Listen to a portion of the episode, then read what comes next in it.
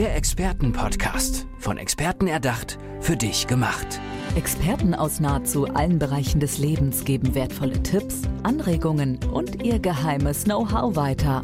Präzise, klar und direkt anwendbar. Von A wie Affiliate bis Z wie Zeitmanagement. Der Expertenpodcast macht dein Leben leichter. Experte für Kommunikation. Wenn ich meinen Gast heute so anmoderiere, dann wäre das pff, sowas von zu tief gestapelt. Jürgen Zierbeck, herzlich willkommen erstmal. Hi, schön, dass du da bist. Gerne und vielen Dank. Tief gestapelt finde ich gut. Ja, absolut. Ich habe natürlich ein bisschen was über dich erfahren im Internet und habe dann gelesen, so Auftraggeber, die ich dann auch mal habe, ja, und dachte so, oh cool, okay, wir sind eigentlich Kollegen. Und dann habe ich aber von dir erfahren, nee, du hast schon so fünf, sechs Bücher geschrieben. Dann dachte ich so, nee, da will ich noch hinkommen. Also Jürgen Ziebeck, auch Vorbild vielleicht für viele Journalistinnen und Journalisten, alle, die sich für die Medien interessieren, für den Journalismus, denn du bist Experte für Kommunikation und wirklich überzeugen ohne Gedöns. Das ist dein Motto. Erzähl mir bitte davon. Überzeugen ohne Gedöns hat den Schwerpunkt auf nicht überzeugen, überraschenderweise, sondern auf, auf Gedöns. Ähm, wie kam es dazu? Die Welt der Kommunikation ging mir irgendwann so auf den Keks. Ähm, Stichwort Social Media, was da so alles gemacht wird und wie das läuft. Ich komme aus den Medien, ich weiß, wie Redaktionen funktionieren. Ich schaue mir an, was zu bestimmten wichtigen Themen so bei uns stattfindet ähm, in der Kommunikation der Medien. Das ist eine Katastrophe aus meiner Sicht. Ich sehe, wie Politiker mit Informationen umgehen, wie Wirtschaft funktioniert, wie verkauft wird. Das ist aus meiner Sicht eine Katastrophe. Das ist Gedöns ohne Ende. Also viel Blubber um die Dinge herum, aber nie auf den Punkt gekommen. Und so ist es entstanden. Hast du da mal ein paar Negativbeispiele, weil du das gerade so rausgehauen hast? Weißt du, für dich ist das ja so Alltagsgeschäft. Vielleicht müssen wir da wirklich mal genauer hinschauen. Also Fehlkommunikation in den Medien, Fehlkommunikation in der Politik. Gibt es da so ein paar Beispiele, wo du immer wieder sagst, ja, das ist so ein Klassiker irgendwie, da läuft es gerade gar nicht? Naja, der, der Klassiker Nummer eins, da fällt es auch nicht schwer, muss man nicht mal kaufen, fährt man durch die Stadt, findet man überall diese kleinen Ständer, wo es die Bildzeitung gibt. Ja, schau dir die Headlines der Bildzeitung an, Katastrophe 05. Das ist eine Geschichte, wo ich sagen sagen muss, die wissen, wie es geht. Deswegen machen die die Dinger so und äh, die lösen oft bei den Menschen Vorurteile aus oder benutzen diese Vorurteile. Ähm, sie führen dazu, dass äh, Polarisierung stattfindet. Sie führen dazu, dass ähm, kein normales Gespräch mehr in der Sache über eine Geschichte stattfindet oder eine Lösung gesucht wird, sondern es wird draufgehauen, dass alles zu spät ist. Und das ist für mich alles Gedöns, hoch fünf. Und es ist hochgefährlich aus meiner Sicht. Ja, weil wenn man eben in der Emotionalität ist, kann man ja die Sachebene gar nicht mehr richtig ja. greifen. Und die Selektion der Nachrichten ist doch auch schon so eine ne? Also wenn du sagst, ja, das, was oben steht und wie das eben präsentiert wird, das hat auch schon viel damit zu tun, mit der Kommunikation dann. Ne? Wie, wirkt, wie wirkt sich das dann auf ja, dich und mich sozusagen aus, wenn wir dann als Leserinnen und Leser durch die Welt gehen? Was macht das mit uns, dieses Gedöns? Also es ist nicht immer so dramatisch, was es bewusst mit uns uns macht. Ne? Wir lesen das und dann haben wir eine Haltung dazu und sagen, was für ein Quatsch oder sagen, genau so ist es. Ah. Und äh, das, was unterbewusst passiert, ist viel schlimmer, weil es passiert jeden Tag. Und es passiert von Jugend an. Das ist ja nicht mehr so, dass diese Informationen nur noch selektiv zugreifbar sind, ne? sondern äh, der Elfjährige sieht es genauso, wenn er daran vorbeiläuft oder in Social Media unterwegs ist, äh, was da los ist, wie da respektlos, brutal mit Menschen umgegangen wird, äh, wie verkauft wird, wie Menschen über den Tisch gezogen werden. Also ich könnte schon, ich bin jetzt schon auf der abstrakten Ebene unterwegs, das ist klar. Ähm, das ist aber genau das, was unsere Kommunikation zu 90 Prozent bestimmt. Ähm, wenn du vier Wochen keine Nachrichten schaust, erhöht sich deine Lebensqualität. Einfach weil dort nur Negatives stattfindet. So ist die Welt nicht. Das, was dort gemacht wird, ist Gedöns, um Schalt Einschaltquoten zu bringen. Bad News are good news. Journalisten lernen das von Anfang an.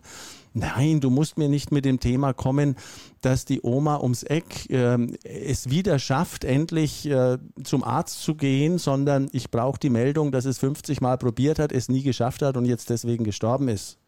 Das wollen die Medien. Und das ist Kommunikation auf einem Negativniveau mit ganz viel Gedöns in der Wirkung auf die Menschen, die immer negativer, die immer weniger frei an der Stelle werden, weil sie manipuliert werden tatsächlich.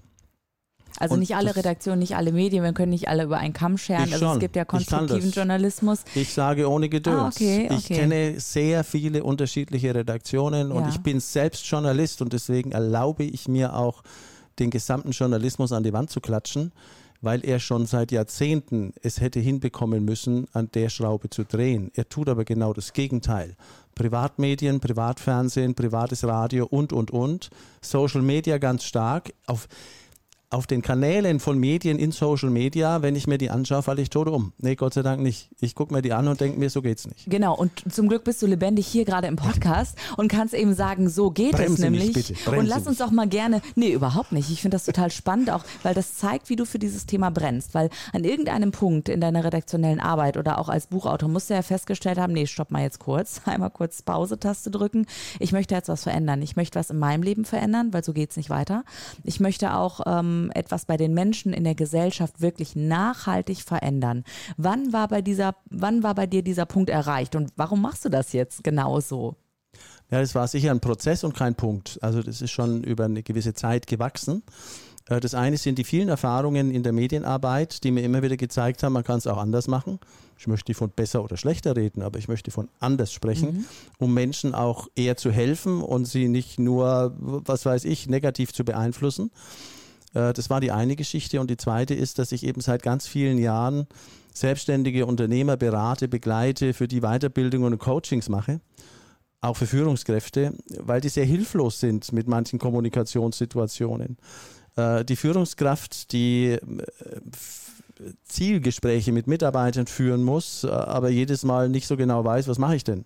Ach ja, Gott sei Dank haben wir von der Personalabteilung so ein Sheet, da gehst du nach Punkt 1, 2, 3, 4, 5 vor. Das Ergebnis des Zielgesprächs ist, es ist geführt worden und sonst ist nichts passiert. Das ist ganz schön traurig, weil das bringt das Unternehmen Ja. nicht weiter, es bringt den Cashflow nicht nach vorne und es macht auch nicht wirklich glücklicher. Wenn du jetzt in das Unternehmen kommst, ich gehe davon aus, du gehst dann auch hin, oder? Bist dann da. Also ich kann mir dich schlecht als Typen vorstellen, der dann irgendwie so an seinem Schreibtisch sitzt, einmal einen Zoom macht und das war's, sondern du bist ein Mann der Tat und gehst dann hin. Wie läuft das ganz konkret ab, wenn du dann im Unternehmen bist und hilfst? Ich will dir eine Geschichte erzählen, wie das denn im Unternehmen ablaufen kann. Äh, nicht immer zum Vorteil des Unternehmens übrigens, weil hier geht es um Wahrhaftigkeit und Klarheit.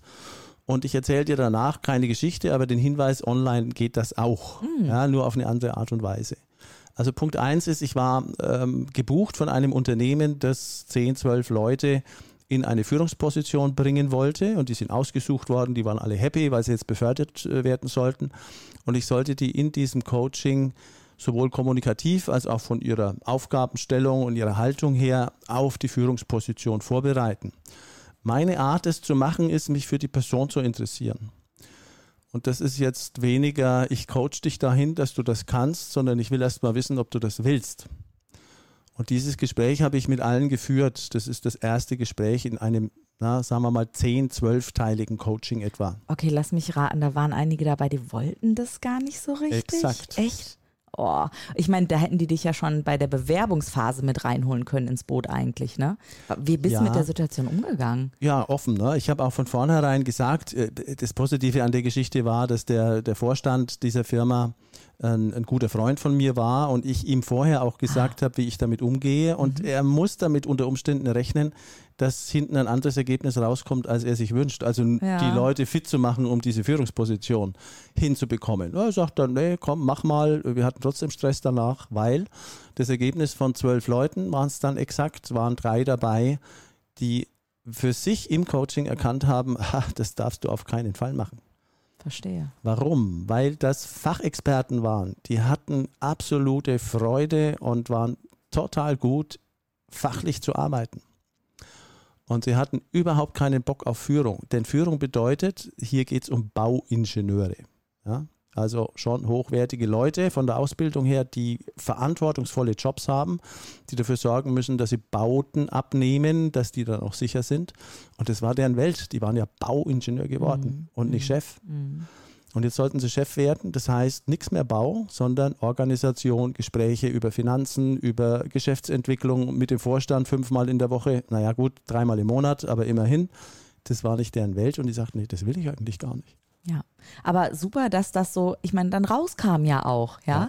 Ähm, aber häufig ist es ja, dann kann ich mir auch vorstellen, so, dass eben Führungskräfte an einem Punkt sind, wo sie nicht mehr weiterkommen, sich das eingestehen, ähm, und dann einfach auch dich zu Rate ziehen, oder habe ich ein falsches Bild von dem, was du so machst? Nein, das kommt schon auch vor. Also das mhm. ein, die eine Welt sind ja die Führungskräfte und die andere mhm. Welt, das ist eine ganz eigene, konzernartig, ah, okay. Mittelstand und die andere sind Selbstständige und Unternehmer.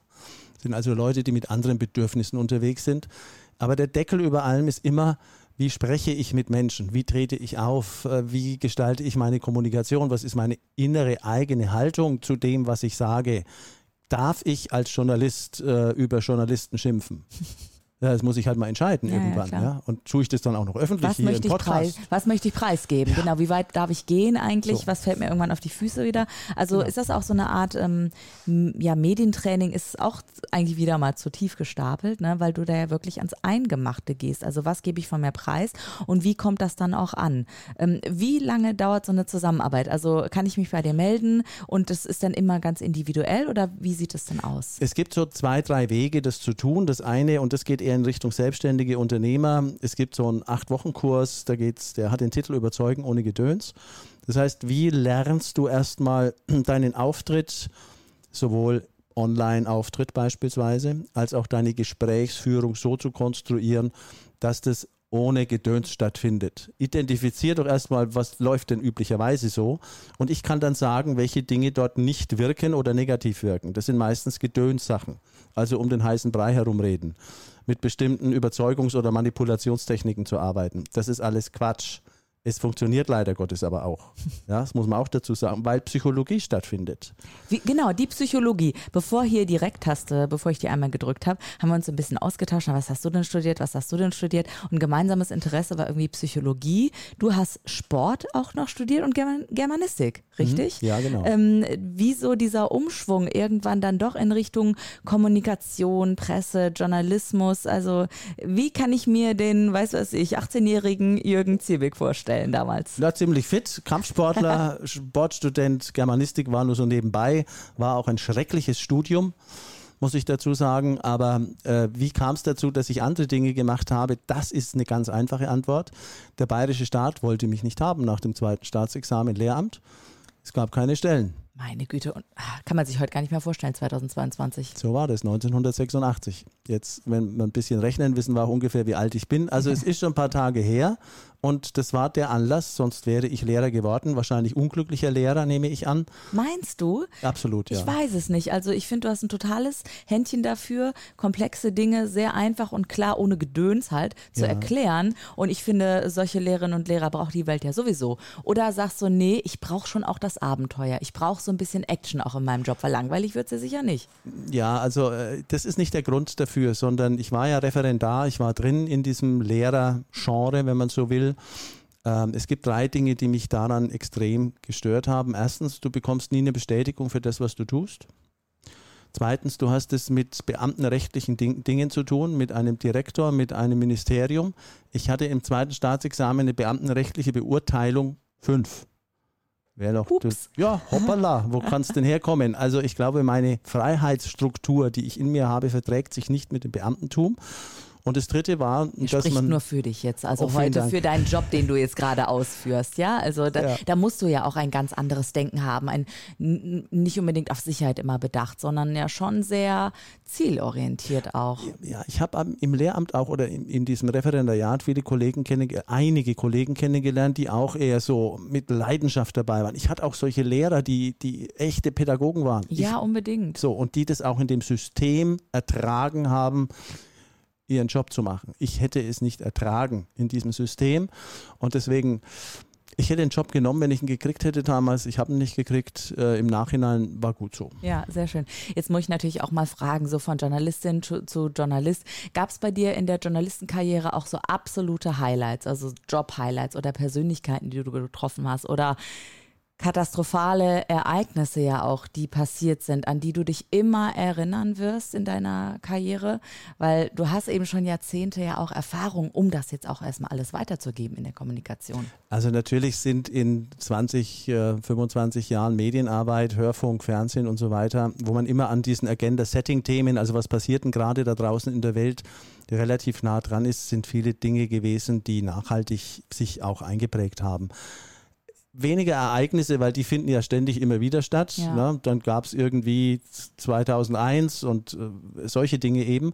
Aber das, es wird ja immer schlimmer. Also 2001 ist ja schon gar nicht mehr so schlimm, wie es damals war, sondern mittlerweile haben wir viel schlimmere Dinge am Laufen. Persönlichkeiten sind eher das, was hängen Ah. geblieben ist. Und Mhm. ich habe so ein paar interessante Leute auch äh, interviewt oder mit denen arbeiten dürfen.